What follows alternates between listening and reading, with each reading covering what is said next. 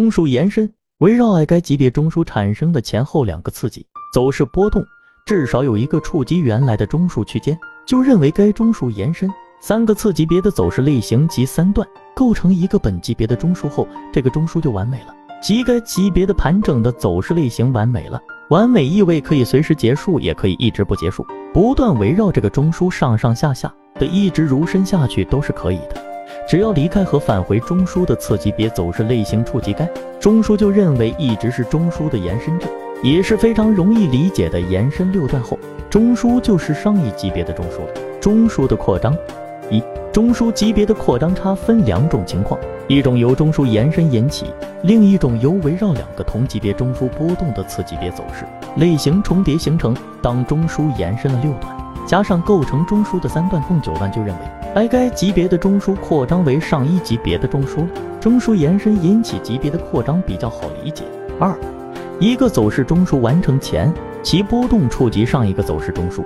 或延伸时的某个瞬间波动区间，由此产生更大级别的走势中枢。中枢的扩张。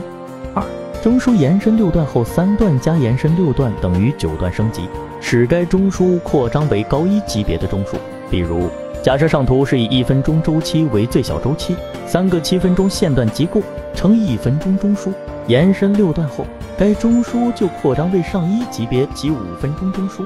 如图二所示，中枢二在完成前，其波动触及到中枢一延伸时的波动区间，即中枢二的最低点低低与前一